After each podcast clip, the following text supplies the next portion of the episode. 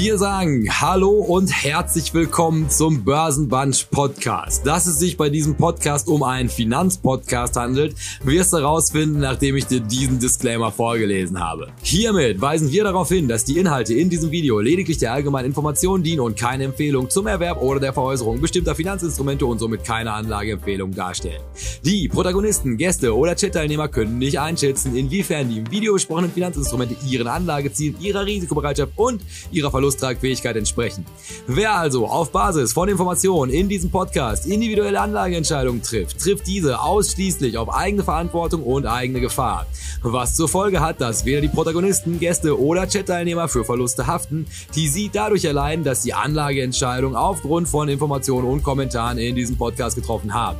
Die in diesem Format angesprochenen Finanzinstrumente können unmittelbar und mittelbar von den Protagonisten, Gästen oder Chat-Teilnehmern selbst im Bestand gehalten werden. Hierdurch ergeben sich mögliche Interessenkonflikte, weil diese von altweiligen Resultaten Kursentwicklung profitieren könnten. Wir wünschen Ihnen viel Spaß mit dem nun folgenden Programm. Herzlichst, Ihr Börsenbunch. Und dann noch schnell der Hinweis, das hier ist Teil 2 von einer zweiteiligen Folge. Sprich, solltest du Teil 1 noch nicht gehört haben, guckst du einfach hier drunter, da findest du den ersten Teil. Ist auf jeden Fall wertvoll für den Kontext. Ansonsten viel Spaß. Und dann sagen wir Hallo und herzlich willkommen zurück. Ich hoffe, ihr habt euer Wochenende genossen. Mensch, war das tolles Wetter. Herr Strelo hat bestimmt gegrillt. Auf jeden Fall. Ja, wäre ja auch schlimm, wenn nicht. Weil auch er. Aber, aber bei jedem Wetter auch. Also insofern harmlos.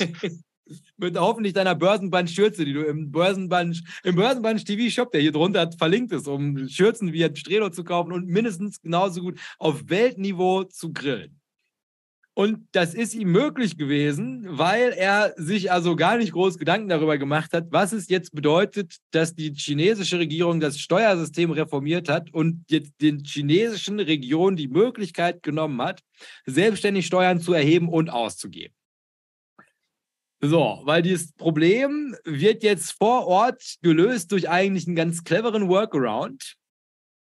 Nämlich, was diesen Regionen noch möglich gewesen ist, ist die Tatsache, dass die lokalen Behörden grundsätzlich immer noch das Land, was innerhalb von ihrer äh, Direktion oder da, also in ihrem Einzugsgebiet ist, das gehörte denen halt weiterhin. Also das Verwaltungsbereich, den sie da verwalteten, das Grund und Boden, das gehörte noch denen. Beziehungsweise, das gehörte manchmal auch Bauernkollektiven, aber als lokale Regierung konntest du das einfach zurückfordern von diesen Bauernkollektiven und dann hattest du es wieder.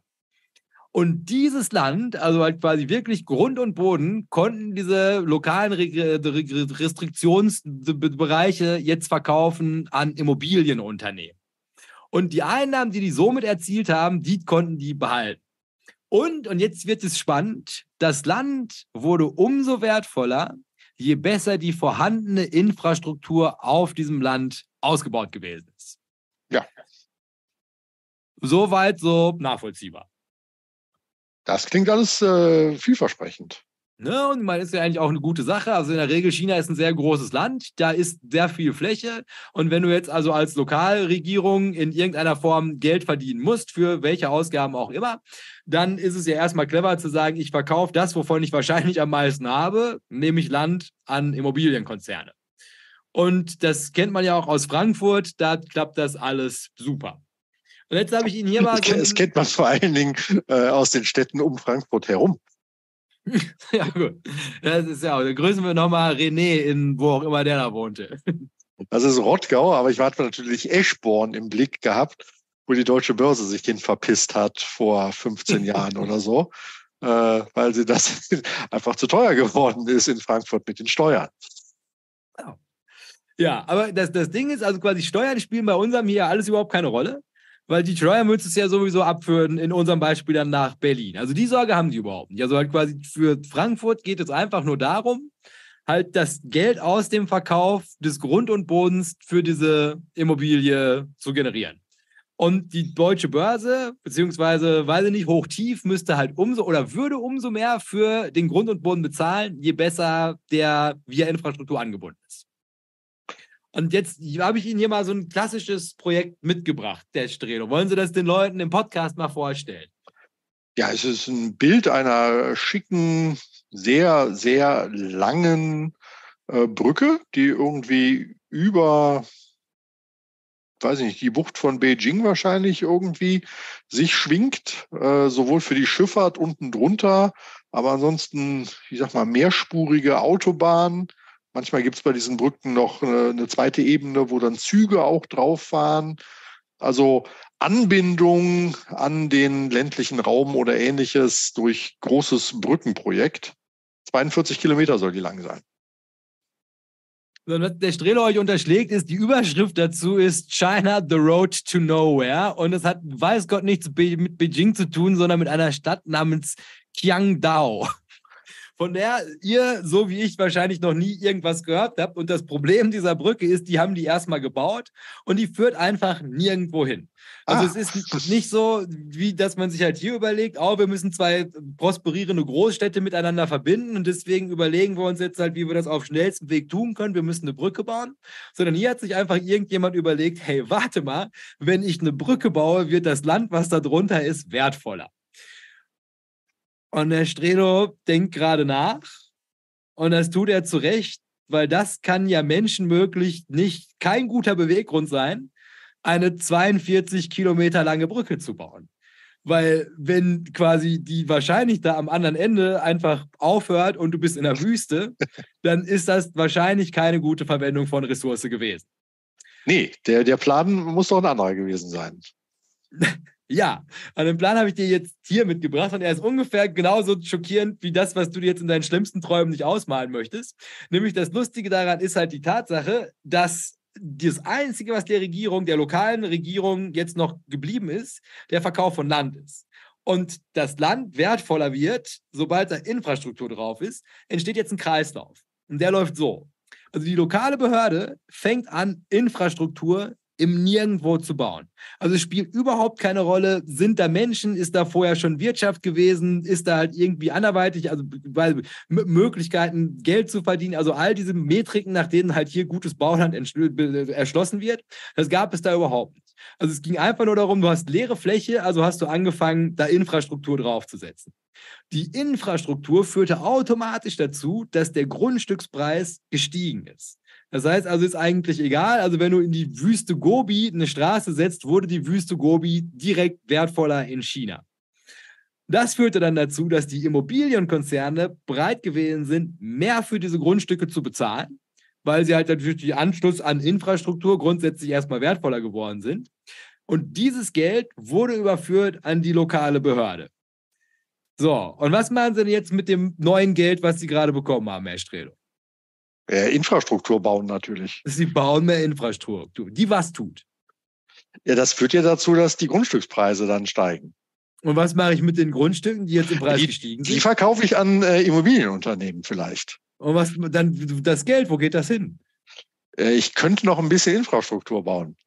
So, und man merkt schon, also dass es zu gar keinem, also, zu, also bestimmt zu irgendeinem Zeitpunkt ging es darum, aber ab einem gewissen Punkt ging es einfach überhaupt nicht mehr darum, halt, dass hier Angebot und Nachfrage aufeinander gebracht werden musste, sondern es war halt ein einfacher Geld für eine lokale Behörde, Geld zu verdienen, was sie sonst nirgendwo mehr tun konnten, weil alles andere Geld natürlich über die Steuern nach, nach Peking abgeflossen ist, ist dir es eigentlich nur geblieben, Infrastruktur zu bauen, um die Grundstücke teurer an Immobilienkonzerne weiter zu verkaufen, die mit dann halt Geld dafür bezahlt haben, mit dem du einfach diesen Prozess Prozess unendlich wiederholt hast.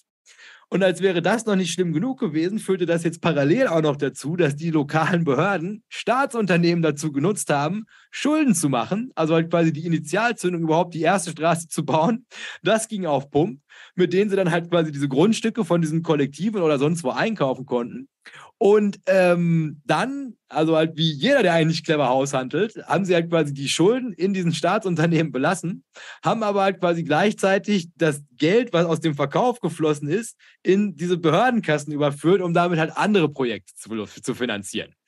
Und, und auch wieder sich selbst wohlgemerkt. Also die Korruption, die dadurch abgeschafft werden sollte, das hat ja auch nicht ganz funktioniert. So, und jetzt sitzt der Strelo also hier zu Recht beunruhigt. Und jetzt, jetzt können wir nochmal, was, was machen Sie denn jetzt da draus? Sind Sie überhaupt noch? Ja, äh, mir werden Sie als schwarze, als schwarze Kachel angezeigt. Wahrscheinlich muss der, der Strelo sich übergeben, als er diese Information bekommen hat. Ich, ich höre dich doch, äh,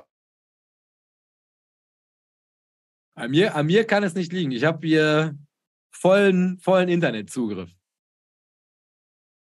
Aber vielleicht gucke ich trotzdem besser nochmal.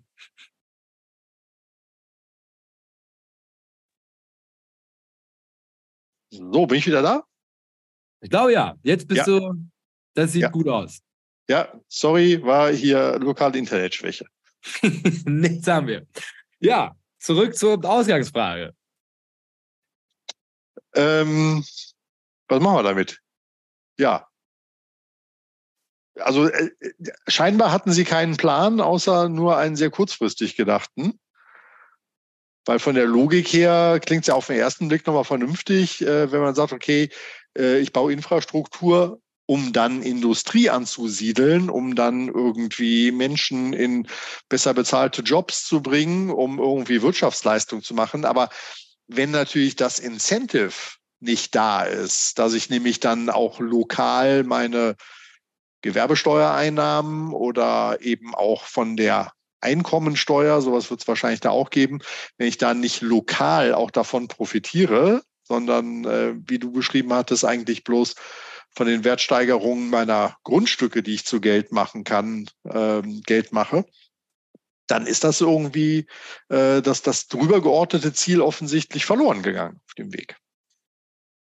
Und jetzt wirf in diesen Topf auch nochmal diese astronomischen Wachstumsziele, die dir aufoktroyiert werden. Also wenn dir irgendjemand sagt, du musst 10% wachsen, hast aber eigentlich keine Möglichkeiten zu wachsen, außer dieses Land mit Infrastruktur auszustatten und es halt quasi über den Bausektor zu machen, ergeben ja auf einmal 30% der Gesamtwirtschaftsleistung Immobiliensektor. Das macht auf einmal total Sinn. Fällt dir wie Schuppen von Augen. Ja, und, und es erscheint ja im ersten Moment auch irgendwie, da war ja großer Baubedarf sicherlich. Ähm, dann ist der ja auch erstmal gegeben. Die Frage ist ja, wie kannst du das je wieder runterfahren, wenn du das so massiv hochfährst, diese Branche, äh, weil irgendwann ist der Job ja auch erledigt. Oder aus dem Hyperwachstum wird irgendwie ein reguläres äh, Wachstum, äh, was eben nicht mehr mit, weiß ich nicht, 10, 20 Prozent im Jahr zulegen kann. So, und da bist du jetzt also auch schon einer ganz heißen Sache auf der Spur. Nämlich die große Frage ist ja, ist der Bedarf in dieser Größenordnung da gewesen? Also halt quasi ging es jetzt halt einfach nur darum zu sagen, wir bauen um des Bauen willens, weil im Endeffekt diese Immobilienkonzerne sich halt quasi also darum gewetteifert haben, dieses Bauland zu bekommen, da erstmal irgendwie was hochzuziehen, um es dann zu verkaufen an egal wen. Oder war es halt tatsächlich so, also dass diese ganzen Immobilienkonzerne die Auftragsbücher schon voll hatten mit Chinesen, die gesagt haben, bau uns bitte irgendwo ein Haus.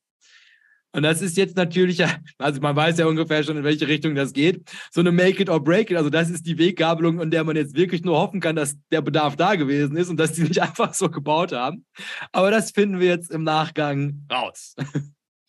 Ja, Frau, Frau Gallwitz hört auch zu, die muss ja noch ein paar Wohnungen bauen. Ja, ja, jo, siehst, siehst du mal, wie es gemacht Also der Anreiz müsste einfach sein, nimm den Bundesländern jegliche Möglichkeiten weg, irgendwie Geld zu verdienen, außer hat ein neues Bauland freizugeben. Ähm, dann tut sich das, glaube ich, von ganz alleine. So, also dieser Kreislauf erstmal schlecht.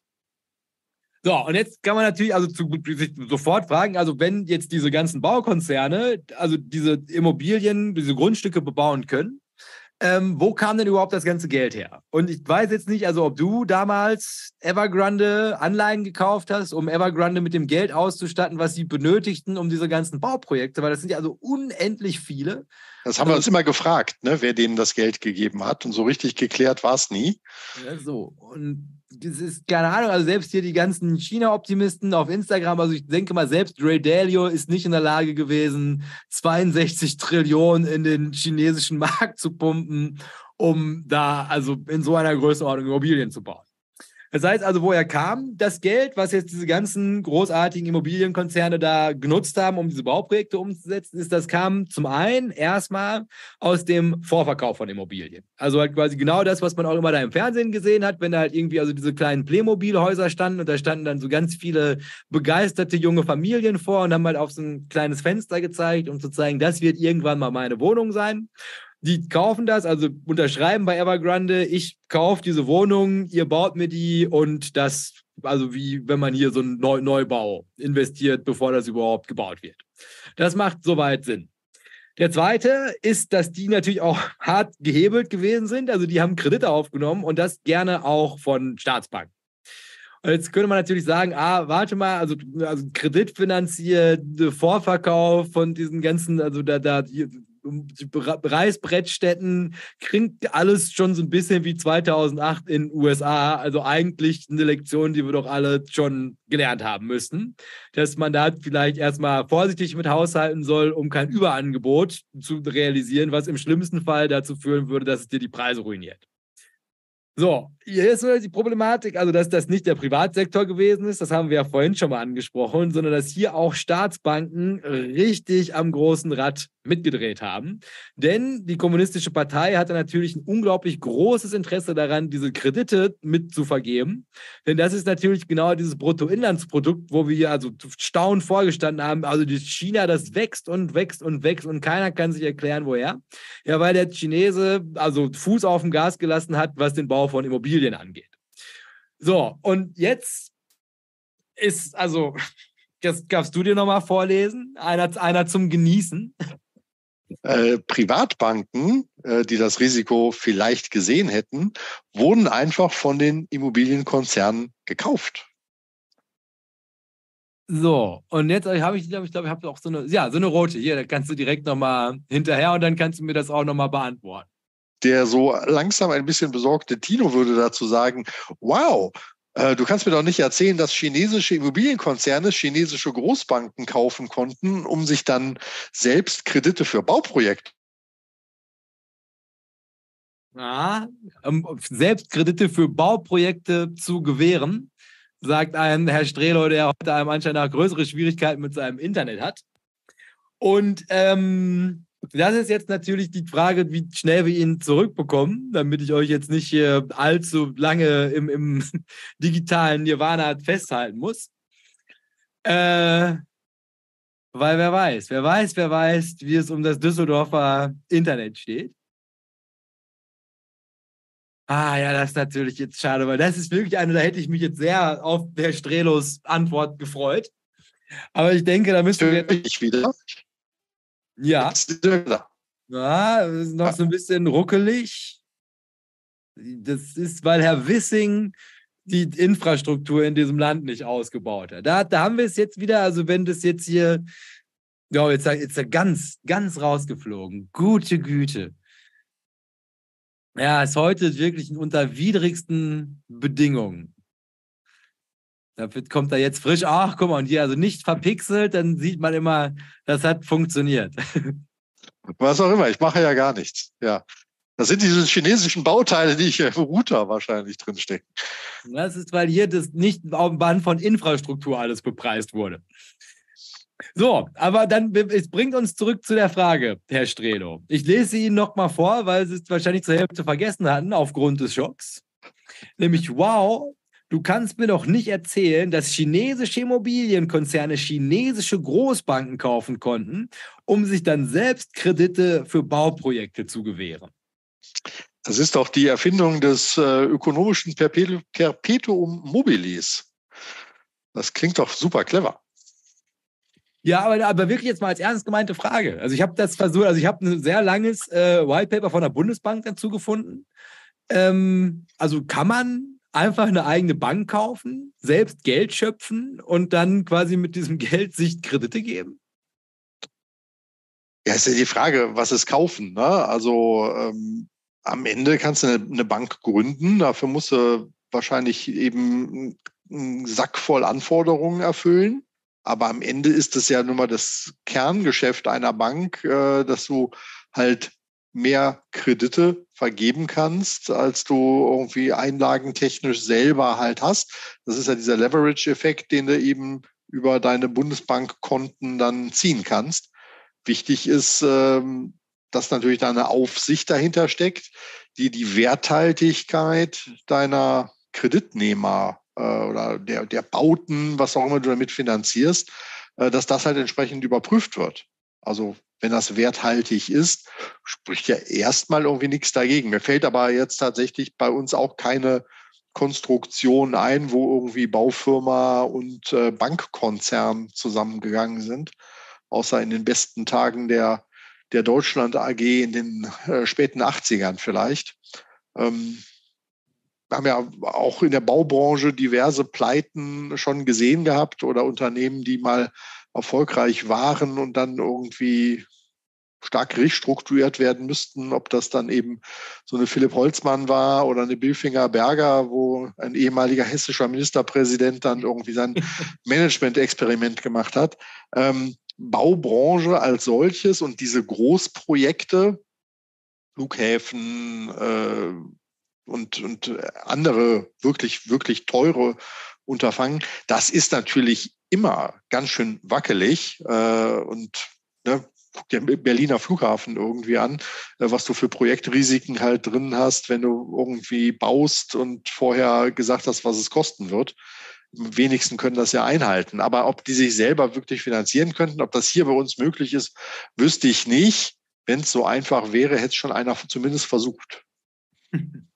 Ja, weil ich sag mal, aufbauend darauf, also das untermauert eigentlich, also den Grund zur Sorge, den ich da gehabt habe, ist also, wenn die Bank ist dafür da, einzuschätzen, wie riskant jetzt das, das, das Investment wäre.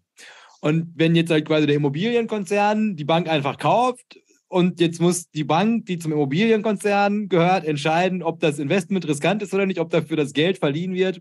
Da ändert sich natürlich halt ein klein bisschen das Machtverhältnis, wenn die Bank einfach zum Immobilienkonzern gehört, ob das jetzt halt einfach eine gute Investition ist oder nicht. Und passend dazu hätte ich dir jetzt hier diese Bank mitgebracht, die Chengjing Bank. Und das ist tatsächlich die Hausbank von Evergrande. Also ah, diese. Also, also, also Hausbank im Sinne von auch wirtschaftlich miteinander verwoben, ja? Ja, also vorsichtig ausgedrückt, das ist eine Bank, also die in, in wirtschaftlich, also nicht so, also sehr prosperierenden Zeiten, also als Evergrande so toppi top ging, halt also allem Anschein nach mahnend auf die Evergrande-Projekte zurückblickte, was dann in der Konsequenz dazu führte, dass Evergrande die halt einfach aufgekauft hat, beziehungsweise eine Mehrheitsbeteiligung an dieser Bank genommen hat. Und kurz danach floss das Geld wieder von dieser Bank in frische Evergrande-Projekte. Und jetzt kann man natürlich sagen, naja, also das war ja, das war ja auch alles clevere Investments. Und äh, ich weiß überhaupt nicht, was jetzt gerade da, das, wieso Evergrande seine Schulden nicht bezahlen kann. Ähm, aber es wäre natürlich ein Grund, dass man das jetzt kritisch hinterfragen könnte, wenn man sagt, also die Leute, die die Due Diligence hätten machen sollen, im besten Fall, also halt quasi bei so Immobilienprojekten verlässt man sich immer so ein kleines bisschen darauf, dass die Bank, die quasi die, die Liquidität zur Verfügung stellt, sich das vorher mal angeguckt hat. Und es ist schon eine wertvolle Information zu erfahren, dass halt quasi die Bank, die die Diligence in China gemacht hat, einfach auch noch zu Evergrande gehörte und vor allem auch noch zu so einem kritischen Zeitpunkt aufgekauft wurde. Also erstmal verworren. Ja, da sagt der so langsam richtig besorgte Jakob R., oh, okay, shit, äh, aber die KP hat das Problem doch erkannt, aus den Fehlern des Westens gelernt und entsprechend in den Markt eingegriffen. Oder? Ja, und das muss man der KP lassen. Also das, da erinnert man sich, vielleicht ist jetzt hier schon jüngere Vergangenheit. Also ihr seht jetzt, so langsam kommen wir in der Moderne an ist nämlich also, dass diese Problematik, also dieser Immobiliensektor, der riesig ist in China, also sehr viel größer, als man irgendwie angenommen hat. Und der gerät jetzt so ein bisschen ins Schlingern. Und wie soll er das auch nicht? Also die Kredite hat er sich einfach selber gewährt ist, jetzt muss die chinesische, also Zentralregierung greift jetzt ein und das waren diese drei, diese Politik der drei roten Linien. Das war so eine Notfallsitzung, in der das beschlossen wurde und diese drei roten Linien beschreiben jetzt, dass also die Verschuldungsquote dieser Unternehmen, der Immobilienkonzerne muss runter auf 70 Prozent. Und zwar ohne den Einbezug der Zahlen aus nicht fertigen, der Zahlungen aus nicht fertigen Immobilien. Ne, also man kann ja nicht einfach sagen, so, ah ja, ich habe noch eine Immobilie da rumfliegen, ist bald fertig, das wird schon. Ähm, die müssen Kapitalpolster aufbauen zum Schutz von, vor, vor möglichen Verlusten.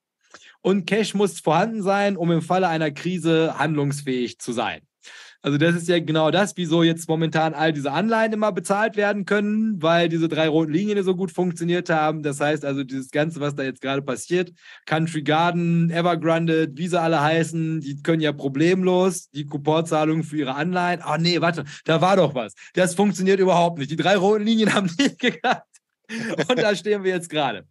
Ja, also auf jeden Fall, diese Forderung wurde untermauert mit einer Anweisung an die Kreditinstitute, den Immobilienkonzernen kein billiges Geld mehr zur Verfügung zu stellen, um so Schulden zu reduzieren und erstmal neue Projekte auszubremsen. Also hier merkt man schon, die fangen an, sich drum zu kümmern, zu dem denkbar schlechtesten Zeitpunkt, nämlich die Hütte war eigentlich schon viel, viel früher, als wir das überhaupt mitbekommen haben, total am Brennen. Also da, all das hier hätte man schon rausfinden können, als wir das erste Mal über Evergrande gesprochen haben, aber da haben wir uns noch gedacht, wird ja nicht so schlimm sein. So, Herr Strelo verliest das Zwischenfazit. Also, der Immobiliensektor ist quasi die komplette Wirtschaft. Er überhitzt, ist hochverschuldet und wird reguliert. Er bekommt die Linien und verliert seine Kapitalzuflüsse. Jetzt kommen die Lockdowns dazu und die Bautätigkeit bricht ein. Wir sind also hochverschuldet, ohne frische Liquidität und ohne Mittelzuflüsse aus dem eigentlichen Kerngeschäft. Wie, wie, wie fühlen Sie sich dabei, Herr Strelo? Ja, es ist irgendwie, äh, äh, es lief alles nach Plan, nur der Plan war scheiße. Äh, das ist halt nicht aufgegangen, das Spiel. ja, aber das, das, das Lustige ist ja, also, also es, es, es könnte ja quasi, also wenn man mich fragen würde, ein gutes Beispiel dafür, also wenn man von überhitzt spricht, also das beschreibt es ja eigentlich ganz gut. Also wie man überhaupt in so eine Situation bekommt, wo man einen Markt wieder abkühlen lassen muss. Also mustergültiges Beispiel dafür. Also erstmal die Situation, wenn das, bevor das jetzt hier mit Covid alles losgeht, war schon schwierig. Aber jetzt glücklicherweise kommt Covid und rettet uns so ein bisschen, weil das lenkt uns jetzt mal ab von den eigentlichen Sorgen. Und jetzt nach Covid kommt das aber zurück und zwar erstmal mit ein bisschen mehr Geschwindigkeit, als es halt damals so ausgegraut wurde. Nämlich jetzt kommt diese ganze Problematik, über die wir hier gesprochen haben, unglücklicherweise auch noch bei der chinesischen Privatperson an. Denn noch existieren ja Kapitalzuflüsse, und zwar aus dem Verkauf von nicht fertigen Immobilien. Also halt so ein Haus, was zur Hälfte fertiggestellt wurde. Das sind ja diese Videos, die jetzt gerade so auf Twitter und auf Instagram kursieren. Also wo Leute in diese hier dargestellten Großbauten gehen und dann machen sie die Tür auf und das ist drin quasi komplett entkernt. Also das ist halt nicht fertig und die können es auch nicht fertig machen, weil die Konzerne dazu pleite gegangen sind. Und da gibt es aber irgendwo am anderen Ende von China jemanden, der bezahlt da gerade für. Also der zahlt regelmäßig die Raten für diese nicht fertig werdende Wohnung. Und das liegt daran, dass der einzige Weg, überhaupt Vermögen aufzubauen, in China die Immobilie gewesen ist. Also in China, die haben halt nicht so einen Aktien, also die haben schon einen Aktienmarkt, aber halt quasi, also wir können ja da ja auch nicht wirklich investieren über die ADRs, aber der Chinese kann da erst recht nicht investieren. Also selbst wenn der wollte, könnte der kein Geld in Aktien anlegen. Das heißt, die einzige Möglichkeit, die der wirklich hat, Vermögen zu bilden, mit Blick für die Altersvorsorge, die Probleme haben die da auch, ist, sich eine Immobilie zu kaufen und dann darauf zu spekulieren, dass die zum einen im Wert steigt. Im besten Fall kriegst du die vermietet, hast die regelmäßigen Mieteinnahmen oder du verkaufst sie halt einfach mit der Wertsteigerung dann und lebst von diesem größeren Kapitalertrag. So, und jetzt wird die aber nicht fertig. Und der stellt auch fest, also die chinesische kommunistische Partei ist nicht mehr in der Lage, dieses Problem unter den Teppich zu kehren. Die bekommen mit, also unsere, unsere Wohnungen werden nicht fertig. Meine Altersvorsorge steht auf dem Spiel. Und dann, und das war ganz untypisch, und das ist also eigentlich der Punkt, wo also alle Alarmglocken angehen müssen, der eigentlich sehr autoritätenhörige Chinese fängt jetzt an, seine Zahlungen einzustellen. Also der letzte Mittelzufluss in diesen Sektor, der versiegt jetzt auch noch, wenn die merken, diese Wohnungen werden können gar nicht fertig gebaut werden. Also letzter Kapitalstrom auch gestrichen. Und der nicht so lustige Fact, den ich jetzt nochmal drunter geschrieben habe, ist, in großen Städten geht man von einem Wertverlust aktuell von bis zu 14 Prozent aus. Und bei einer typischen Anzahlung, die da geleistet wird, von 25 Prozent, denn ob man es glaubt oder nicht, der Chinese ist ein ziemlich vorbildlicher Sparer, machen diese 14 Prozent jetzt aktuell schon Buchverluste von dem momentan getätigten Investment von mehr als 50 Prozent aus. Das heißt also, von der Kohle, die du halt quasi als Down Payment drin hast, ist halt quasi 14% Wertverlust. Die Hälfte ist jetzt gerade weg. Von dem Geld, also 25% ist auch für den Chinesen nicht wenig. Das heißt, der ist zu Recht frustriert. Ja, könnte jetzt die Revolution starten. Ja, braucht er aber nicht, weil glücklicherweise gibt es ja die gottgleiche Gestalt in Person von Xi Jinping, die sich jetzt darum kümmert. Nämlich in dieser Situation, also wo die da das Evergrande Hauptgebäude stürmen und da Scheiben einschmeißen, wird jetzt die Kommunistische Partei ein zweites Mal tätig. Und zwar mit einem neuen Maßnahmenkatalog, der in diesem Fall jetzt erstmal für diese Immobilienkonzerne neue, also die die Schleuse wieder aufmacht, die können wieder Kredite aufnehmen. Klar, alles natürlich, also unter dem wachsamen Auge der kommunistischen Partei, das ist kein zweites Mal ein Gleis, aber die bekommen wenigstens wieder Geld. Familien, die bereits Wohnungen gekauft haben, die werden jetzt wieder mit Subventionen unterstützt. Also das heißt, in dieser Situation, wo deine Altersvorsorge gerade schwierig wird, die Hälfte an Wert verloren hat, kriegst du jetzt wenigstens leichte Unterstützung vom chinesischen Staat. Und gesunde Immobilienunternehmen wurden ermutigt, in so Airquotes, angeschlagene, auch in Airquotes, Immobilienunternehmen zu kaufen. Also ganz freundlich wurden die hingewiesen von der KP, Mensch, guck dir doch mal hier Evergrande an, ist gerade günstig, wäre ja eigentlich ganz cool, wenn die irgendjemand kauft. Zwinker, Zwonker. Ähm, ja, also dieser Plan geht auf, die Preise stabilisieren sich wieder und die Bevölkerung ist nicht mehr auf der Straße. Also eigentlich die ganzen Druckpunkte, die die jetzt gehabt haben, um Unruhen dann, also oder dass Unruhen überhaupt auf der Straße gewesen sind, konnte sie jetzt umschiffen, indem man einfach gesagt hat, alle bekommen wieder Geld und das geht jetzt wieder weiter. Uh, also Ende gut, alles gut, fragt sich äh, Jakob, der wahrscheinlich gerade sein Karl-Marx-Buch in der Hand hält und das auch gerade aktiv in die Kamera hält, tatsächlich.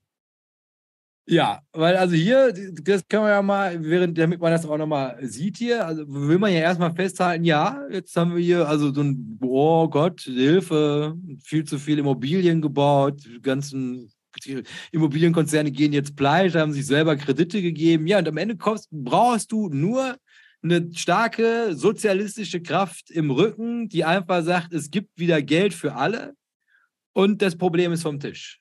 Oder sehen Sie Schwierigkeiten in meiner kommunistischen Logik, Herr Strelo? Naja, die Frage ist ja immer noch, ob man nicht vollkommen am Bedarf vorbeigebaut hat und die äh, hübsche Infrastruktur auch so langsam dann irgendwann anfängt zu verfallen. Die Brücke ins Nirgendwo wird ja, wenn sie nicht benutzt wird, im Zweifelsfall auch nicht länger halten. Ähm, also insofern Frage, wie viel ist da am Ende doch fehl investiert worden? Was ich auch verstanden habe, ist, dass natürlich das wichtig ist, dass diese Baubranche am Laufen gehalten wird, weil die natürlich extrem viele Arbeitskräfte auch wieder bindet. Äh, und das kann man ja auch da schlecht gebrauchen, wenn auf einmal Arbeitslosenzahlen in die Höhe schießen würden. Also insofern hatten ja alle ein valides Interesse daran, äh, dass es irgendwie weitergeht und nicht anders, sondern möglichst so wie vorher. Und das war ja, glaube ich, auch damals unser Take darauf, na ja, ähm, ganz schön, ganz schön verrannt das Thema, aber irgendwie auch too big to fail. Also der, der Staat, äh, und das hat er ja zwischendurch mal gezeigt gehabt, dass er auch zu harten Entscheidungen bereit ist, kann ja eigentlich jetzt nicht da das äh, Exempel statuieren, um alle anderen irgendwie in ihre Schranken zu weisen. Dann hat er ja irgendwie neue Probleme, die er selbst geschaffen hat. Ähm, und da haben wir ja doch gelernt, dass die zu ihrer eigenen Wirtschaft durchaus strenger sein können, als wir das vorher uns gedacht haben. Das kann ich jetzt fürs Immobilienbusiness noch nicht ganz abschließend sagen, aber da wird äh, sicherlich auch der ein oder andere Kopf getauscht worden sein. Weil ich sag mal, am Ende ist es ja, wie du schon sagtest, Ende gut, alles gut. Also mein, da, hängt zu viel dran an dem Immobiliensektor. Es ist jetzt schon, also mein, das Spannende ist ja, es, es muss, um es zu stabilisieren, auf dem 62 Trillionen Niveau bleiben. Und das 62 Trillionen Niveau, also mit all den Unwegsamkeiten, die wir jetzt gerade hier gewandert sind, ist natürlich gelinde gesprochen erstmal hoch. Vielleicht hoch. Das heißt also, die ganzen Punkte, die du jetzt hier anführst, also am Ende geht es ja auch um die Arbeitsplätze, die müssen weiter bauen, da hängt viel am Bausektor dran. Jetzt gleichzeitig hängt halt Main Street, hängt auch noch über den armen Mann, der die Wohnung gekauft hat. Also der soll ja auch nichts verlieren in unserem, also Kapitalismus mit kommunistischen Beiton. Nur jetzt stehen wir halt vor einem Problem, ich und das Karl-Marx-Buch. Und das ist unglücklicherweise, ist es dann wieder die Klassiker des ökonomischen Denkens, ist die Verluste mögen sie jetzt da sein oder nicht, Und ich hoffe, dass man bis hier nachvollziehen kann, dass es da wahrscheinlich Verluste geben wird. Und die jetzt aktuell, also wenn so ein Konzern pleite geht in dieser Größenordnung, zusammen mit diesen Wohnungen, die da jetzt abgerissen werden, zusammen mit den Anzahlungen, die geleistet wurden für Immobilien, die noch überhaupt nicht gebaut wurden, die müssen irgendwo hin. Verluste verschwinden nicht einfach in der Luft. Das heißt, irgendjemand muss diese massiven Verluste, die da jetzt zukünftig entstehen werden, muss die auffangen. Und das kann die chinesische Regierung sein, das können die Konzerne sein, das kann die Privatperson sein, oder es können natürlich so mutige Investoren wie Ray Dalio sein, aber das finden wir dann raus. Aber grundsätzlich, und das ist hier immer wichtig zu verstehen, also bei all diesen tollen Maßnahmen, die da jetzt vorgeschlagen werden, ist, es sind Verluste entstanden. Es werden zukünftig mehr Verluste entstehen und irgendwo müssen die hin. Du kannst nicht einfach sagen, die sind jetzt weg. Und die ganz, ganz große Gefahr, auf die wir jetzt hier zulaufen, und das ist der Grund, wo Sie jetzt wirklich besorgt sein müssen, Herr Stredo, ist, wenn der chinesische Immobiliensektor keine 62 Trillionen wert ist. Weil wenn das hinterfragt wird oder aus irgendwelchen Gründen anderweitig unter Druck gerät, dann ist halt quasi alles, was wir bis hierhin jetzt gerade mit mühsamer Handarbeit gerettet haben, ich, Karl Marx und Xi Jinping zusammen im Volkswohl uns hier wirklich krumm gemacht haben für ganz genau die aktuelle Situation, dann bekommen wir ein echtes Problem. Und ja, wahrscheinlich, und das ist ja die Parallelität zu 2008 und der Häuserblase USA, äh, geht es ja gar nicht um die um die Ist-Bewertung, also die kann natürlich tatsächlich jetzt böse korrigieren, sondern die ganze Planung, das muss man sich vergegenwärtigen, wenn du sagtest, äh, die haben Wohnungen und äh, Eigentum halt gekauft, um selber Vermögen aufzubauen, äh, um irgendwie vom, vom Wachstum des Landes äh, zu, zu profitieren, dass eben das Wachstum in der Bewertung, das ist definitiv äh, ja, gestoppt. Und das war ja irgendwie auch halt der Kipppunkt in der amerikanischen Häuserbubble, dass eben die, äh, äh, konntest das Ding halt mit, mit 100 110, 150 Prozent konntest du es irgendwie verschulden, weil die These ja sehr, sehr gewagt, aber trotzdem dann umgesetzt worden ist. Naja, das ist heute noch nicht wert, aber in zwei, drei Jahren oder wann auch immer du diesen Kredit mal ablösen möchtest, äh, dann ist es ja sowieso mehr wert. Ne? Und das äh, Rennen, das wird äh, sicherlich auch in China nicht funktionieren. Ja. Also Best Case, es bleibt bei deinen 62 Trillionen Dollar. Ja, okay. Aber man, man, merkt also so langsam, die, die Puzzlestücke finden zueinander, dass da jetzt also an der aktuellen Situation, also die halt sehr nah an der Sonne schon fliegt, diverse Punkte sind, die jetzt spannend werden mit Blick in die Zukunft nämlich 2023 und folgende. Nach den Lockdowns gewinnt die Bevölkerung wieder Vertrauen und kauft neue Immobilien. Also halt quasi unser Plan geht geradlinig auf. Also das Reopening China, das haben wir jetzt gut kommuniziert bekommen. Die Leute sind wieder optimistisch, dass sie halt also einen geregelten Kapitalstrom haben, fangen jetzt wieder an, Wohnungen damit zu kaufen. Jetzt geht man aber davon aus, also dass halt quasi dieser Optimismus kurz gelebt ist und dass es sich hierbei um einen Sondereffekt handelt. Das heißt also, dass jetzt hier einfach außerhalb, aus diesem Lockdown, so wie wir alle schnell in Urlaub gefahren sind, als das halt wieder passiert ist, beziehungsweise auch so, nachdem wir wieder Vertrauen in die Wirtschaft gefasst haben, angefangen haben zum Beispiel neue Aktien zu kaufen, jetzt halten die nicht mehr so viel Cash vor, kaufen sich mal wieder eine Procter und Gamble oder was man so macht. Und dem Chinesen ist das ja alles verwehrt. Das heißt also, das Einzige, womit der halt seinen Optimismus der Wirtschaft gegenüber darstellt, darstellen kann, ist sich eine Wohnung kaufen. Und das heißt hier, die Gefahr, die man jetzt sehen könnte, ist also, wenn jetzt dieses Aufkeimen von Nachfrage nach Immobilien tatsächlich diesem Sondereffekt geschuldet wäre und das jetzt nachlässt, also wenn es mit jetzt dieser Sondereffekt klingt ab und danach gibt es keine frische Nachfrage nach Immobilien mehr, dann würde das Drama tatsächlich erst noch vor uns liegen. Und das würde uns dann jetzt zu dem prognostizierten Drama bringen. Also die Immobilienpreise in China müssen stabilisiert werden. Da führt kein Weg mehr dran vorbei. Also halt quasi die Wohnung, die du erreichst, indem du über die 42 Kilometer lange Brücke ins Nirgendwo fährst, wo du also Gebäude hast, wo wahrscheinlich nicht mal ein Supermarkt in der Nähe ist, die muss diesen astronomischen Preis haben, weil sollte sie den nicht haben, müsstest du halt quasi eine komplette Neubewertung des Immobiliensektors vornehmen und das könnte schlecht für dich ausgehen. Aber, und das ist jetzt die Problematik, wieso man sagt, also wenn dieser Sondereffekt abklingt und man guckt dann einfach darauf, wie ist die Ist-Situation, ist, wir haben in China aktuell schon 25 Prozent Leerstand.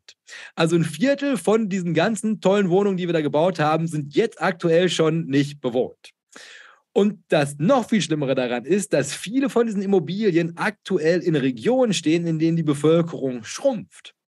Weil da erinnern Sie sich vielleicht auch noch dran, dass halt quasi China auch einer der größten Verlierer dieses demografischen Wachs äh, Wandels ist. Das heißt also, da sind überhaupt nicht mehr genug Leute, um in irgendwelche Regionen zu ziehen, in denen halt mittlerweile die Industrie abgewandert ist und da ist halt nichts mehr außer diese fantasiebepreisten Wohnungen.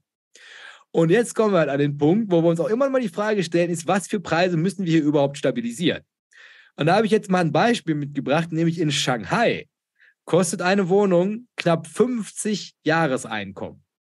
Und zum Vergleich dazu, eine Wohnung in San Francisco, der teuersten Stadt, die ich mir so ausdenken kann, kostet eine Wohnung 10 Jahreseinkommen. Das heißt also, wenn du 50 Jahre lang wirklich auf alles inklusive Essen und wahrscheinlich auch Atmen verzichten würdest, könntest du dir eine Wohnung in Shanghai kaufen. Und da frage ich Sie, Herr Strelo, meinen Sie, das ist ein fairer Preis? Ja, sie sollten dringend was an ja, der Höhe ihres Jahreseinkommens machen, äh, glaube ich. um da so, so, so einen äh, Duftwirtschaftsphilosophen äh, mal um die Ecke zu zitieren. Dann muss er halt mehr arbeiten. Ähm, nee, also, also scheint, äh, also San Francisco hatte ich auch als wahnsinnig teuer in Erinnerung. Okay, jetzt sind die Jahreseinkommen in der Bay Area natürlich irgendwie auch äh, jenseits äh, von Gut und Böse. Aber 50-faches Jahreseinkommen, das ist natürlich auch was, naja, das wird ja auch keine deutsche Bank finanzieren. Ne? Also da musste dann ja irgendwie auch schon und ach, sie sind zu zweit und ja, was ist denn mit Familiennachwuchs und ja, wie wäre es denn, wenn es dann nur ein Einkommen wäre? Können Sie die Rate dann immer noch bezahlen? also da wird ja äh, in Deutschland äh, auch sehr viel Wert drauf gelegt von den Banken, äh, dass sie möglichst nicht in den Genuss der Verwertung ihrer Hypothekendarlehen halt kommen. Äh, da gibt es nämlich tatsächlich am Ende dann nur Verlierer, äh, was dahingehend sogar sich entwickelt hatte, dass du als äh, älterer Mensch äh, keine Kredite mehr bekamst, äh, weil auch da immer kalkuliert werden musste, dass du das doch aus deinen regelmäßigen Einkommen auch noch innerhalb deiner Lebenszeit bitte zurückzahlen können müsstest. Was also irgendwie Blödsinn ist, wenn dir eine äh, Gründerzeit-Villa am Starnberger See gehört und du nicht das Dach renovieren kannst auf Kredit, obwohl die Immobilie irgendwie zwei Millionen wert ist. Ähm, egal. Also ähm, klingt durchaus besorgniserregend. Äh, ob das jetzt mit den Jahreseinkommen wirklich belastbar ist, weiß ich noch nicht ganz genau. Aber klar, die müssen auf dem Niveau bleiben, ansonsten bricht es da zusammen. Jetzt muss man hier natürlich mit dazu sagen, also das ist halt das extremste Beispiel, das du findest. Also 50 Jahreseinkommen, um das nochmal in den Kontext zu setzen, das ist also astronomisch, das macht überhaupt keinen Sinn. Also niemand, weil wie ich gesagt 50 Jahreseinkommen, das ist halt vor Steuern, vor Lebensmittel, vor allem. Also die rechnen wirklich mit alles Geld geht 50 Jahre lang in diese Wohnung und dann kannst du dir halt in Shanghai was kaufen, im Median. Und das ist also einfach nur also sinnbildlich dafür, dass wahrscheinlich da ein Mismatch zwischen, also, also ein Preismismatch zwischen der Möglichkeit, die diesen Menschen überhaupt haben, da zu kaufen. Deshalb müssen die die Wohnung im Nirgendwo kaufen, weil die ist wahrscheinlich günstiger. Ja, aber wahrscheinlich, also wenn du also irgendwo auf 50 zuläufst, könnte auch die im Nirgendwo wahrscheinlich leicht über Preis liegen. Und da gibt es auch einen Grund für, nämlich das sogenannte alte Lied. Also diese Zahlen gehen komplett überhaupt nicht mehr auf. Also wenn ich wirklich, also 50 Jahre auf alles verzichte, inklusive Essen, kann ich mir in, als Chinese in China eine Wohnung in Shanghai leisten. Ne, also natürlich, klar, für einen Ausländer ist es wahrscheinlich einfacher, da das zu kaufen, aber halt quasi die Gesamtheit, das Gros der Leute, die diese Wohnung kaufen müssen, zu diesen Preisen, um die Preise zu stabilisieren, sind leider Chinesen. So, also Preise und Löhne sind in diesem Fall halt ein absolutes Mismatch. Und da fragt man sich natürlich, also mit Hilfe der Effizienzmarkttheorie, wie kann das überhaupt sein? Also halt grundsätzlich, wenn Angebot und Nachfrage hier in einem Einklang wäre, müssten die Wohnungen doch so bepreist sein, dass du die halt quasi mit dem Medianeinkommen in China auch kaufen kannst. Und hier sind wir sofort wieder an dem klassischen Punkt, nämlich das ist eine massive Spekulation gewesen. Aufgrund der fehlenden Anlagemöglichkeiten, also dadurch, dass die halt wirklich nur in Immobilien investieren konnten, führte das dazu, dass halt quasi ganz China seine Altersvorsorge in Immobilien gemacht hat. Das heißt, es ging gar nicht zum meisten Teil überhaupt nicht darum, in dieser Wohnung zu wohnen, sondern du hast sie halt einfach nur als Wertanlage gekauft, um sie zu vermieten, weil sie die ganze Zeit im Wert steigt und weil es halt einfach clever ist, das Geld halt nicht auf dem Konto liegen zu haben, bei in China übrigens auch sehr niedrigen Zinsen. Und jetzt, und das ist quasi, wo das Drama so langsam mit Blick in die Zukunft dramatisch wird, ist also, dass es eigentlich momentan überhaupt keinen Grund zur Sorge gibt. Der Markt ist stabil. Die Gefahr ist halt nur die, sobald die aktuellen Investoren anfangen, in Ruhestand zu gehen, wird es natürlich schwierig, weil dann hast du auf einmal einen relativ großen also re relativ großes Angebot, weil diese Leute ja nicht nur ihre eine Wohnung verkaufen, in der sie leben, sondern halt hinterher auch noch diese ganzen Wohnungen, die sie halt für ihren Ruhestand. Also das wäre halt quasi wie, wenn du halt einfach pünktlich zum, wann geht man in Deutschland in Rente? 67? 67 ist äh, die aktuelle Vorgabe, ja. Faktisch äh, ist es früher der Fall. So, und dann, wenn du dir das jetzt mal so anguckst, also diese ganze Babyboomer-Generation, die würde jetzt halt quasi ihr komplettes Erspartes in ETF-Sparplänen haben und die werden halt alle gleich oder halt quasi alle in einem Zeitraum fünf, fünf Jahren werden die jetzt abgestoßen. Und zwar on block. Also da wird nicht entspart und dann kann man sich ja ungefähr ein Gefühl dafür bekommen, was mit dem Aktienmarkt passieren würde. Und ähnlich wirkt sich sowas natürlich auch auf so eine Wert äh, Assetklasse wie Immobilien aus. Also alles ist gut, solange die nicht in Rente gehen. Und jetzt wissen wir aber, dass die Chinesen also auch so eine riesen Kohorte haben von Leuten, die aktuell oder planen, zukünftig in naher Zukunft in Rente zu gehen. Und ähm, das kann Herr Strelo, aber das sind mal gute Neuigkeiten, weil das gönnen wir dem. Jetzt kann euch Strelo macht mal hier ein bisschen für die gute Laune. Ja, wäre ich, auch, wär ich auch fast neidisch, äh, weil die natürlich auch für ihre Gesundheit äh, Wert legen und wahrscheinlich dann irgendwie hier Qigong um 4.30 Uhr im Park machen. In China gehen Männer mit 60, Frauen mit 55 und fleißige Arbeiter mit 50 Jahren in Rente. Und in eine Rente, die durch Immobilien finanziert werden muss. Weil, und das ist jetzt vielleicht ein Schocker, China hat überhaupt keine sozialen Sicherungssysteme. Das heißt, also hier bist du in einer Situation, wo du zwar in Rente gezwungen wirst, tatsächlich, aber halt quasi alles, was du hast, um überhaupt zu überleben, also da gibt es kein Bürgergeld in gar keiner Form, basiert jetzt einfach darauf, dass sie halt quasi diese Immobilien für einen guten Preis wieder verkauft bekommen. Also die ganze Altersvorsorge geht in Immobilien. Viele Leute werden zukünftig in Ruhestand gehen. Dafür werden sie diese Immobilien wieder zu Geld machen müssen. Und das alles vor dem Hintergrund, dass Herr Strelo, wie auch ich, uns Sorgen darum machen, dass die Preise stabil bleiben. Und Xi Jinping übrigens auch noch als dritte Kachel, aber er hat seine Kamera ausgeschaltet. Ja, restoptimistisch würde ich sagen, äh, ah, aber, aber China ist doch riesig. Die Pensionäre verkaufen ihre Wohnungen einfach an die Vielzahl der Chinesen, die jetzt neu in den Arbeitsmarkt eintreten und fleißiges Geld verdienen. Und auch das klingt ja erstmal wie etwas, wo ich mich irgendwie noch grau vor 10, 15 Jahren erinnere, wo sie gesagt haben, in 10, 15 Jahren ist jeder zweite Mensch auf dem Planeten ein Chinese. Also Der studiert hat und äh, die Technologie von morgen erfindet, ja. und ja, mit der Annahme lebt man doch die ganze Zeit. Und jetzt kommen wir aber halt quasi zur Realität. Also was ist 15 Jahre später daraus geworden? Ist also, dass in Zukunft, also jetzt in dieser nahen Zukunft, über die hier schon die ganze Zeit geredet wird, ist die aktuelle Arbeiterschaft, die jetzt momentan in diesen riesigen Megacities da Shenzhen und wie die alle heißen wohnen, die werden, wenn die nicht blöd sind, weil wenn sie den Arbeitsplatz nicht mehr brauchen, eigentlich überhaupt keinen Anlass mehr haben, in diesen Städten zu wohnen. Das heißt, was die machen werden, ist, die werden ihre Koffer packen, die werden zurück aufs Land ziehen, wo sie wahrscheinlich sehr viel bessere Luft haben und ähm, quasi dann ihren Ruhestand in der Provinz verbringen. Und das ist ja insofern halt, also das sind die, die ihre Immobilien dann vor Ort verkaufen können in diesen Megacities mit 50 Jahreseinkommen für die Wohnung. Und die werden die jetzt verkaufen an die ganzen jungen Leute, die jetzt aber quasi vom Land hinterherziehen und jetzt diese Plätze in den Fabriken wie auch in diesen Megacities einnehmen. Soweit die Theorie von der Strelo wie auch mir von vor 10, 15 Jahren. Nur jetzt fällt uns wieder auf, ach scheiße, diese Ein-Kind-Politik. Und das ist ja diese riesige Lücke, die jetzt gerade auf uns zukommt. Das, das, das hat überhaupt keine Leute mehr. Also das hat weder Arbeiter und noch also auch nur annähernd Menschen, die halt quasi diese Plätze in diesen Megacities halt einnehmen können. Und das ist ja diese lustige Geschichte, also dass die hochstudierten Leute, die jetzt keine Arbeit mehr finden in den Bereichen, in denen die tätig sind, jetzt in der Zigarettenfabrik arbeiten, weil das halt ist, wo die Arbeit gerade ist. Aber die Problematik bleibt die gleiche. Also hier ist eine Asymmetrie. Sell-Side nimmt zukünftig zu. Eine ganze Menge Chinesen, die wir vorher noch gehabt haben, von vor der Ein-Kind-Politik, die die Wohnungen jetzt verkaufen. Und zwar an nicht mehr vorhandene Buy-Side, nämlich halt die ganzen jungen Leute, die diese Wohnung kaufen müssten, für, und jetzt halten Sie sich fest, Herr Strelo, die 50-Jahres-Einkommen. Das heißt, wenn die nicht blöd sind, machen die das einfach nicht. Ja, oder sie werden vom Staat ermutigt, äh, locker da auch auf Kredit zu gehen und sagen, äh, ich werde ewig leben.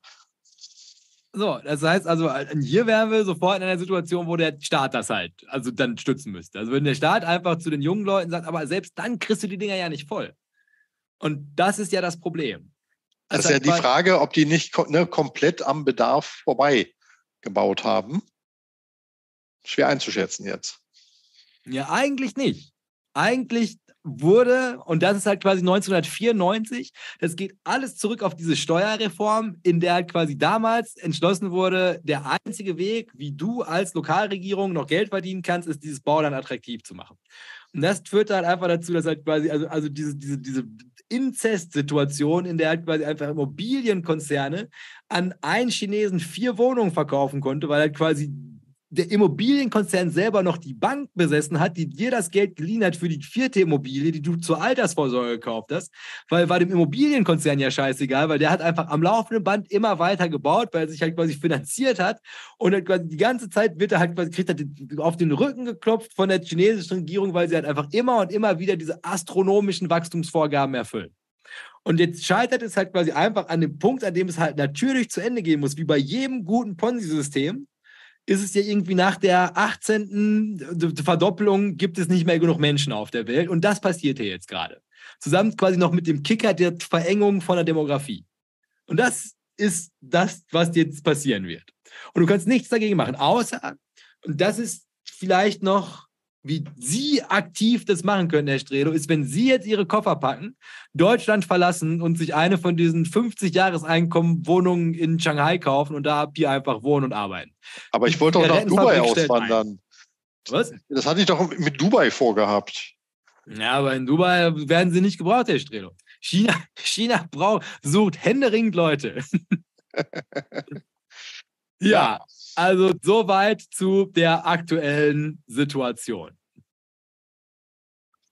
Ja, der, der, der Gen Z-Blogger würde jetzt natürlich hier noch die Aussage treffen, aber auch China hat, hat man doch die, die Warren Buffett-Zitate auf Instagram gelesen. Die sind doch diversifiziert und gehen niemals basierend auf einem Sektor unter. Haben Sie das?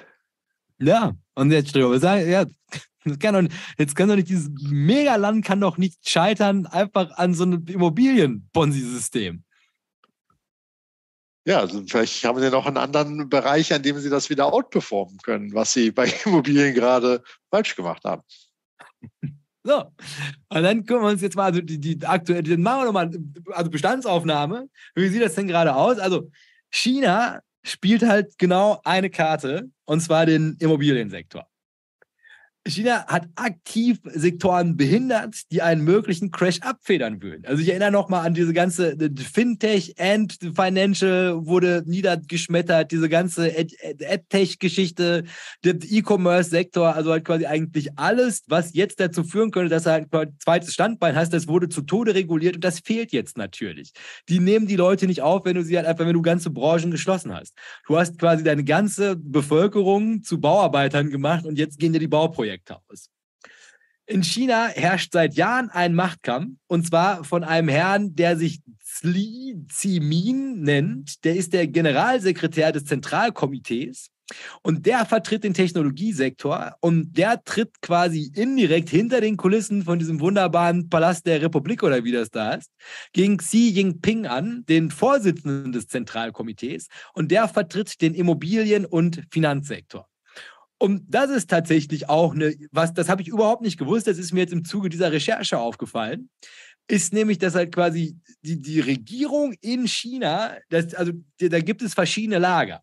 Und da gibt es halt quasi zwei so große Strömungen. Die eine ist Zemin und der andere ist halt Qi. Und halt quasi der eine macht sich halt quasi stark für den Technologiesektor und verliert, wie man vielleicht ganz gut sehen kann. Also der ist politisch auf dem, naja, nicht absteigenden Ast, also immer noch ultramächtig, aber halt quasi schafft es jetzt halt quasi nicht für seine Leute, die Interessen durchzubringen.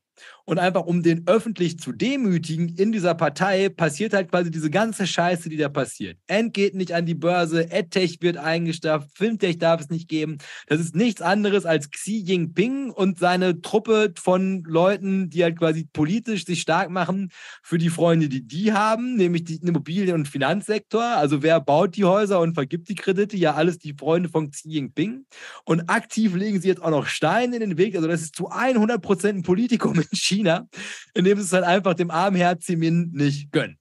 Und auch das ist was, das du hörst und denkst dir, wow, das klingt nach einer intakten Volkswirtschaft und äh, nach also Kapitalismus mit kommunistischer Note. Also am Ende ist Chinas Wirtschaft auch nichts anderes als mal wieder ein Spielball von Machtinteressen gewesen. Also eigentlich alles wie immer. Hier nehme ich das Karl-Marx-Buch nochmal in die Hand so wie damals auch die DDR gescheitert ist, hat China jetzt auch ähnliche Probleme. Und dann, und das kannst du jetzt hier übernehmen, also ich bin fertig mit meinem Vortrag, das Drama darzustellen. Und der Strelo übernimmt jetzt nochmal die guten Nachrichten, beziehungsweise ordnet das nochmal für euch als Anleger ein. Also ob jetzt hier auch die Hölle ausbricht wie 2008 in USA wäre die Frage. Und du sagst, die gute Nachricht ist nein. Aufgrund der doch sehr isolierten Position des Landes im globalen Wirtschaftssystem würde selbst ein kompletter Zusammenbruch des Immobiliensektors in China den Westen nur bedingt treffen. Einzelne Branchen wie Industriemaschinen, Luxus und Rohstoffe könnten betroffen sein, aber alles in allem wird die Welt nicht untergehen. Zufriedener Smiley. Tipp für Investoren, überprüft am besten mal die China-Exposure eurer aktuellen Investments basieren auf diesen News. Dann meine Frage an dich, beruhigt dich das? Ende gut, alles gut. Ah, es ist ja selten, dass wir äh, mit Blick auf 20 Uhr hier irgendwie beruhigt sind. Äh, in der Regel äh, ist das ja irgendwie dann schlimmer, als, als wir um sechs gestartet sind. Ähm, jein. Also ich meine, man hat gesehen, die haben da viel losgetreten und die Zentralregierung hat natürlich auch eine gewisse Macht. Dass die jetzt irgendwie da intern zerstritten sind, ja.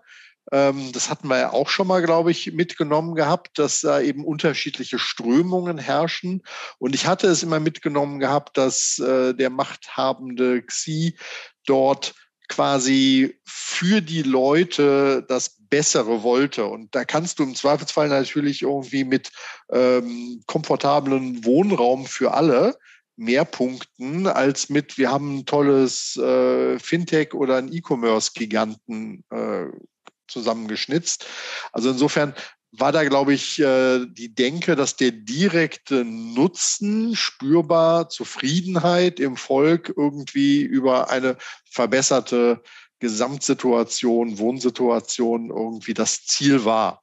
Das bricht anscheinend ja eben aus genannten Gründen und Altersmodellen jetzt zunehmend da zusammen. Der Zusammenbruch äh, ja, wird sich wahrscheinlich bei dem Feld tatsächlich auf China lokal eigentlich nur beschränken. Ähm, das Problem ist, wenn es der chinesischen Wirtschaft schlecht geht, geht es auch den Chinesen schlecht. Und äh, wenn die dann auch äh, kein Geld mehr für überteuerte Wohnungen haben zu kaufen, haben die vielleicht auch kein Geld mehr, um andere Dinge zu kaufen. Und äh, ja, da kommt jetzt China, glaube ich, wieder als Absatzmarkt ins Spiel. Und das wissen ja nicht nur deutsche Premium-Automobilhersteller zur gerade stattfindenden IAA, äh, warum immer das mittlerweile in München ist. Äh, da bricht einiges äh, weg und das ist eben nicht unerheblich und deshalb ist es halt doch nicht nur ein rein chinesisches Problem, sondern auch für alle, ich sag mal, global in Wachstumsmärkten tätigen Unternehmen.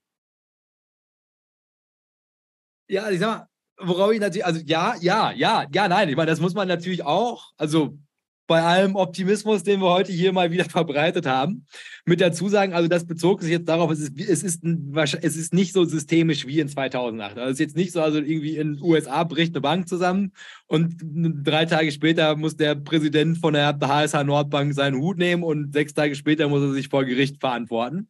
Und dann kommt, wie kamen die Papiere überhaupt hier hin? Und also die Tatsache, dass das halt über den ganzen Globus verteilt, also wie so ein Krebsgeschwür durch die Wirtschaft läuft, das wäre hier jetzt nicht so.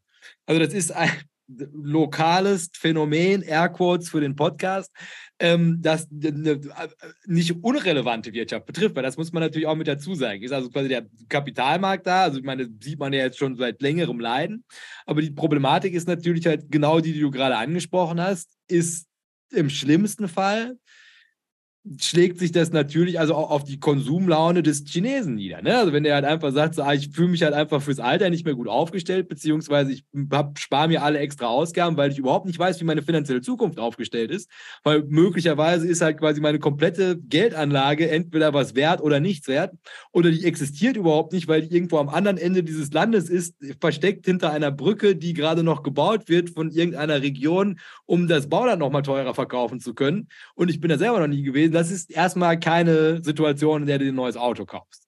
Und natürlich kommt es auch hier in Deutschland an.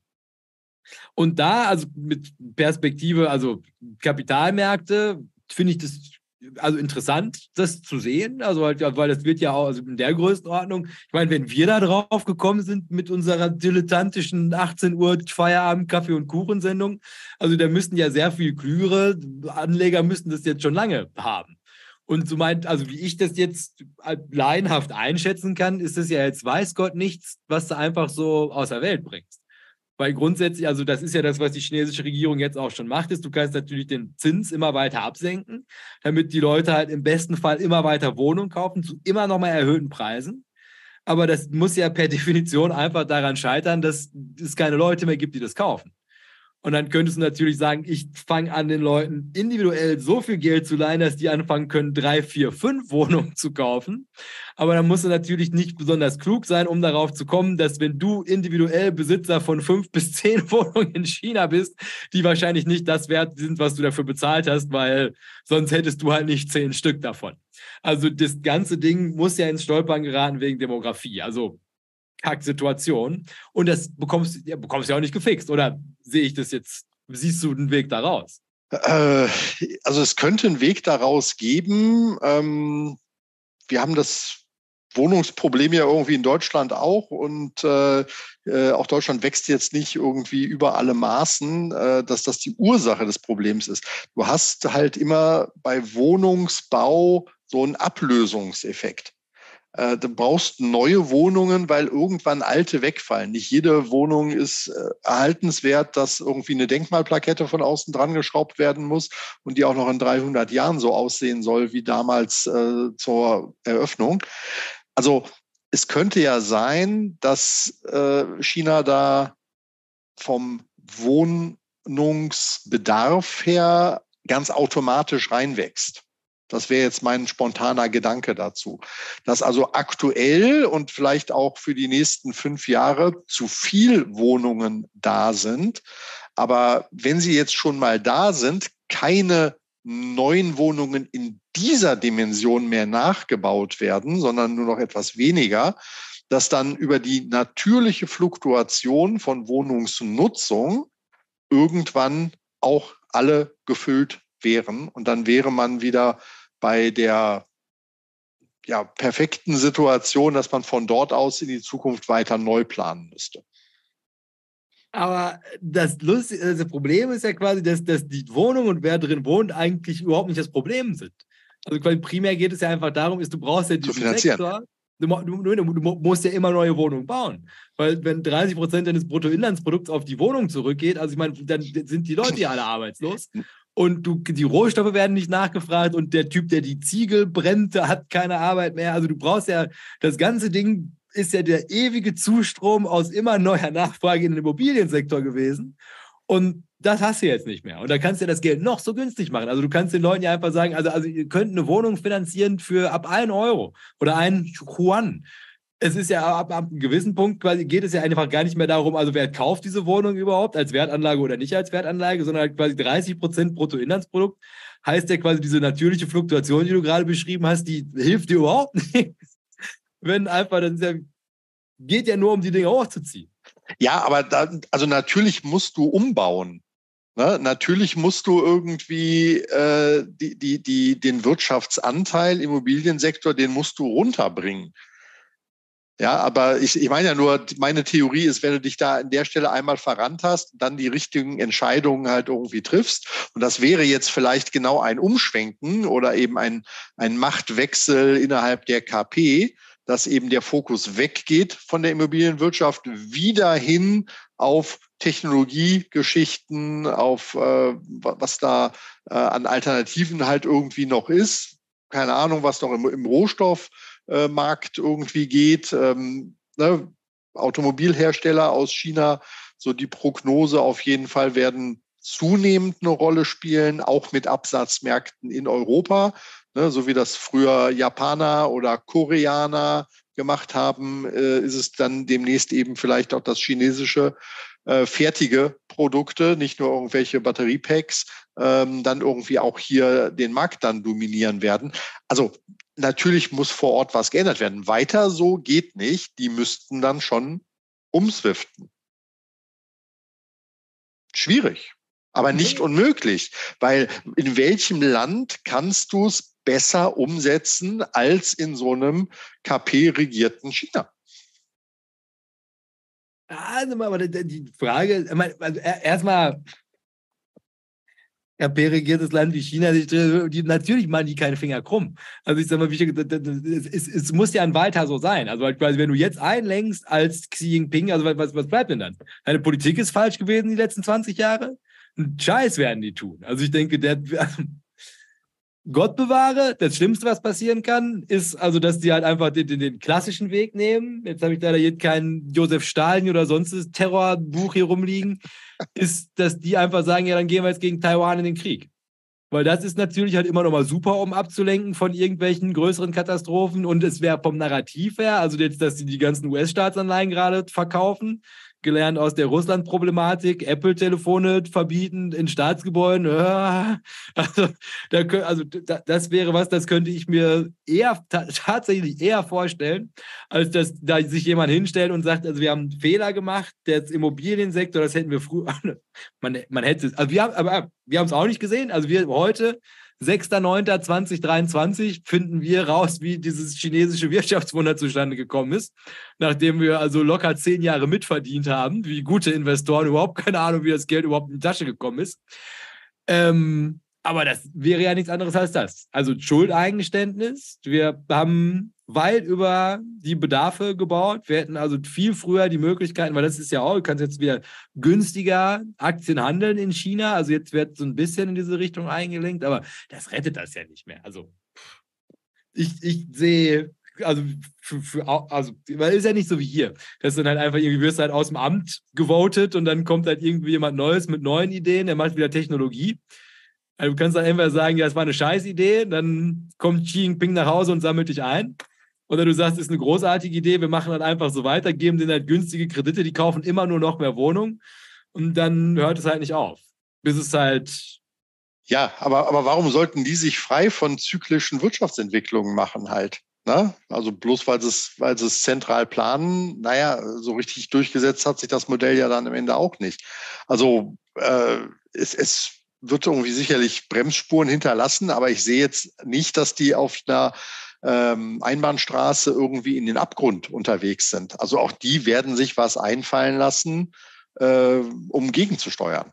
Wie schnell, wie erfolgreich, unter welchen Schmerzen das Ganze passieren wird, keine Ahnung. Und das Horrorszenario wäre ja tatsächlich, äh, was du jetzt angerissen hast, nach dem Motto, machen wir mal ein bisschen kriegerische Handlungen und äh, die nächste große Branche ist halt äh, Armee, Rüstung und Sicherheit. Ja, äh, da kann man sicherlich auch viel Geld versenken und eine Sonderkonjunktur schaffen. Das sollte es hoffentlich nicht sein. Also am Ende ist ja, und das ist ja das optimistische Ende hier, ist ja, am Ende ist ja nur die Frage, wer nimmt die Verluste. Ne? Also du kannst theoretisch, also du kannst den, den Bürgern dieses Landes, kannst du das nicht zumuten, also man könnte denen das, meine, man könnte natürlich auch die Bürger entlasten. Ne? Also man, das ist aber das ganz lustig. Das macht der Chinese nicht, weil er Angst hat, dass wenn er die entlastet, indem er halt quasi mit so einem Sozialsystem den unter die Arme greift, dann ist er besorgt, die würden faul. Und deswegen können die nicht, können die nicht entlastet werden. Und ähm, aber das wäre ja auch ein Weg. Also wenn du halt einfach sagst, der Staat, mein, leisten können die sich, das weiß Gott übernimmt, übernimmt dann einfach die Verluste. Klar, wird ein teurer Spaß und dann muss halt einfach mal irgendwo irgendwie gespart werden. Aber es geht ja eigentlich nur darum, also wer diese aus diesem komplett über, überhitzt gelaufenen Immobiliensektor halt am Ende die Verluste trägt. Also das ist ja, irgendwo stehen sie am Ende in den Büchern. Ja, ich, kenne mich da in China, weiß Gott, auch überhaupt gar nicht aus. Äh, fand das sehr interessant, dass du sagtest, dass sie eigentlich keine sozialen Sicherungssysteme staatlicherseits haben. Das heißt für mich im Umkehrschluss ja immer, dass da sicherlich dann auch Familien Zusammenhalt und Familienverbund irgendwie eine wichtige Sache ist. Ist natürlich auch blöd, wenn zwei Erwachsene nur ein Kind bekommen können, dann reicht das äh, von der Wirtschaftsleistung in der Regel dann auch nicht, um die dann weiterhin durchzufüttern.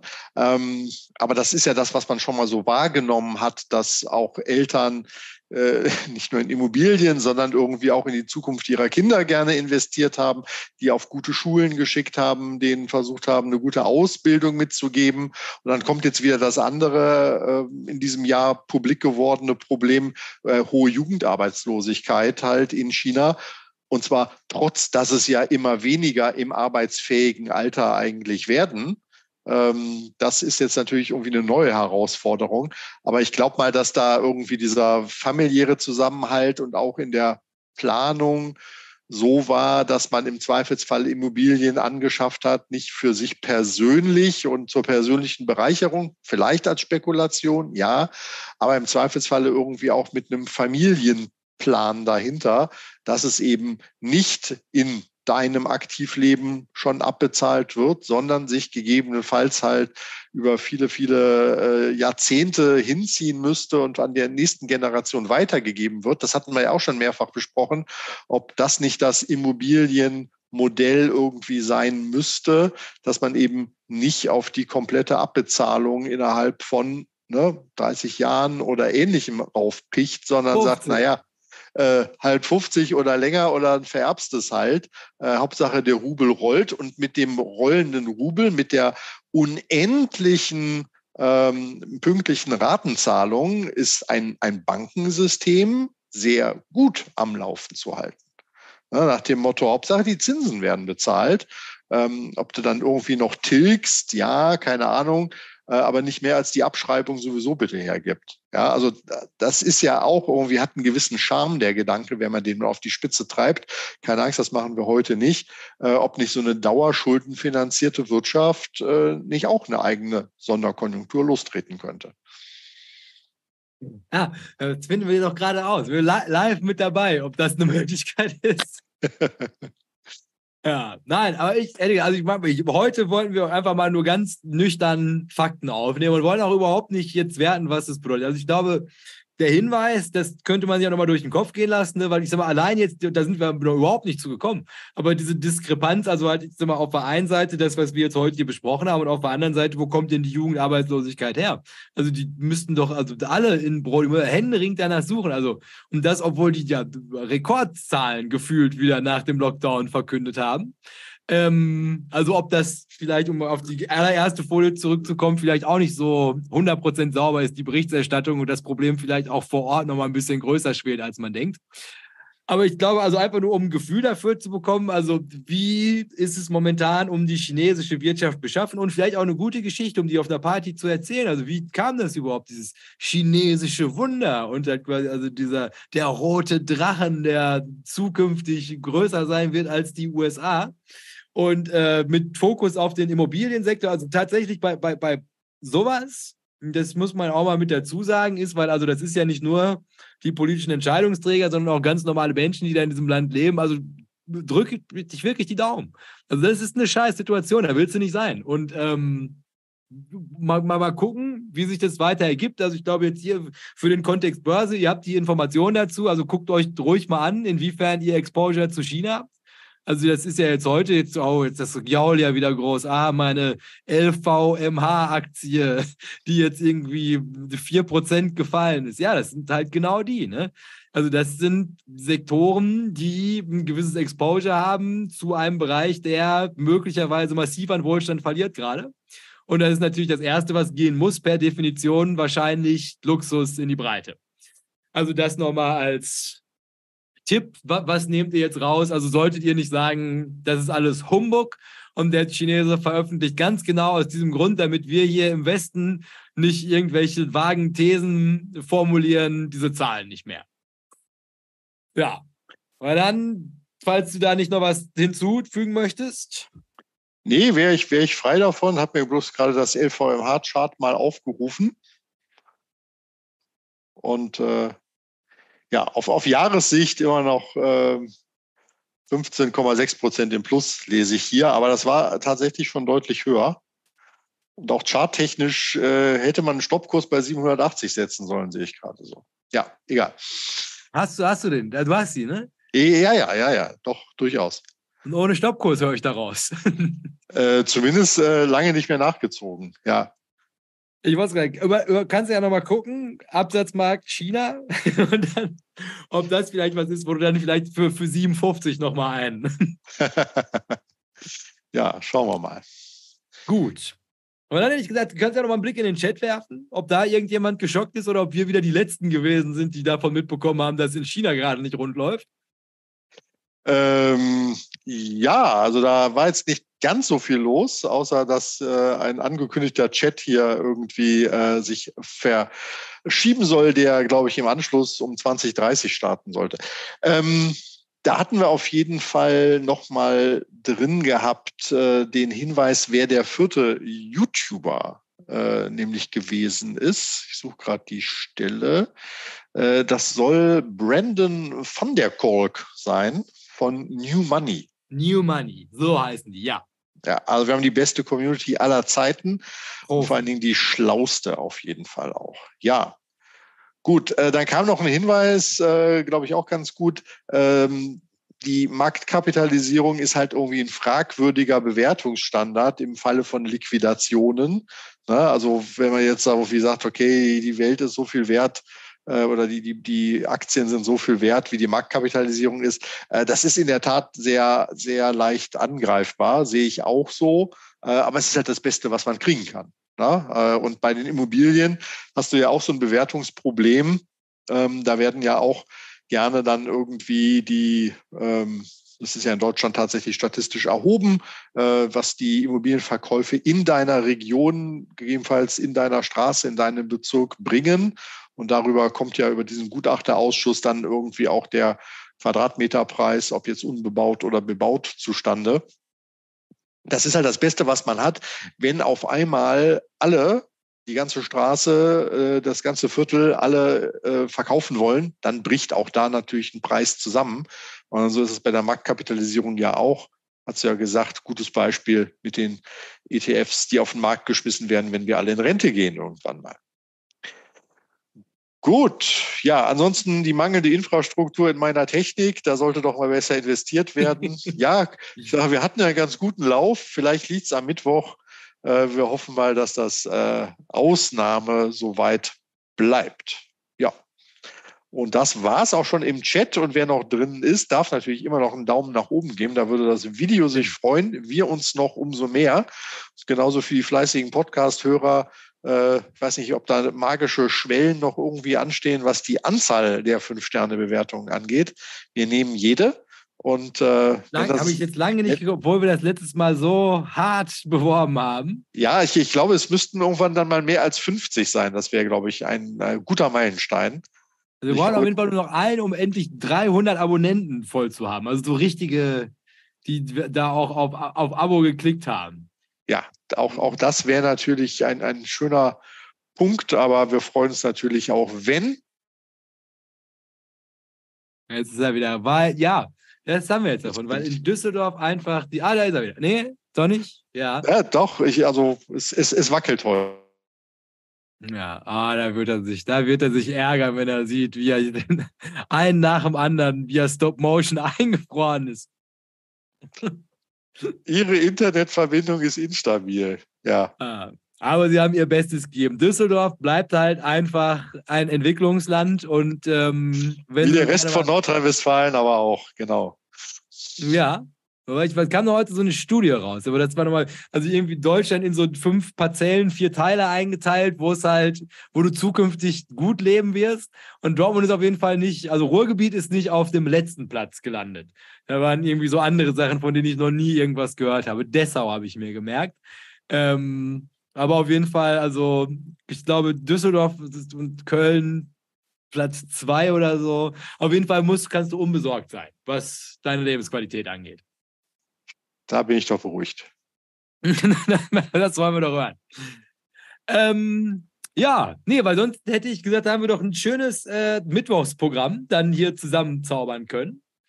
Äh, dann, wie gerade besprochen, also Daumen nach oben, immer gerne gesehen, immer der Aufruf gibt, wir brauchen 21 Leute, habe ich gerade nachgeguckt, die noch diesen Podcast bewerten müssen mit fünf Sternen, damit er wieder 100 Stück hat. Also das kommt alles vorne und hinten nicht hin mit den Bewertungen. Hm. Ähm, hier gerne einen Daumen nach oben. Gerne teilt das mit euren Freunden und Feinden, damit das hier weiter wachsen kann. Das ist ja eine wichtige Sache, gerade jetzt diese Problematik hier. Das wäre vielleicht für diverse Leute und ihre LVMH und VW-Aktien interessant. Und Tesla. Tesla auch, glaube ich, super großes Exposure rüber nach China. Ähm, nee, und in diesem Sinne hätte ich gesagt, dann machen wir doch jetzt hier schnell mal Schluss, dass wir weit, weit unter zweieinhalb Stunden hier rauskommen, Herr Strelo. Und dann können wir ja vielleicht noch zehn Minuten Helligkeit, bevor dann die Nacht schon wieder über Deutschland hineinbricht, genießen. Ja, einen, einen warmen Abend äh, auf jeden Fall und macht euch warme Gedanken.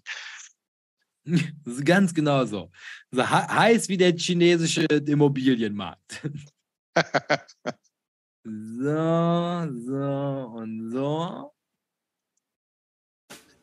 Ja, aber dann wünsche ich euch allen noch einen schönen Abend. Toll, dass ihr mal wieder dabei gewesen seid. Jetzt geht es weiter auf dem Film Rim World Kanal vom Experience Trader.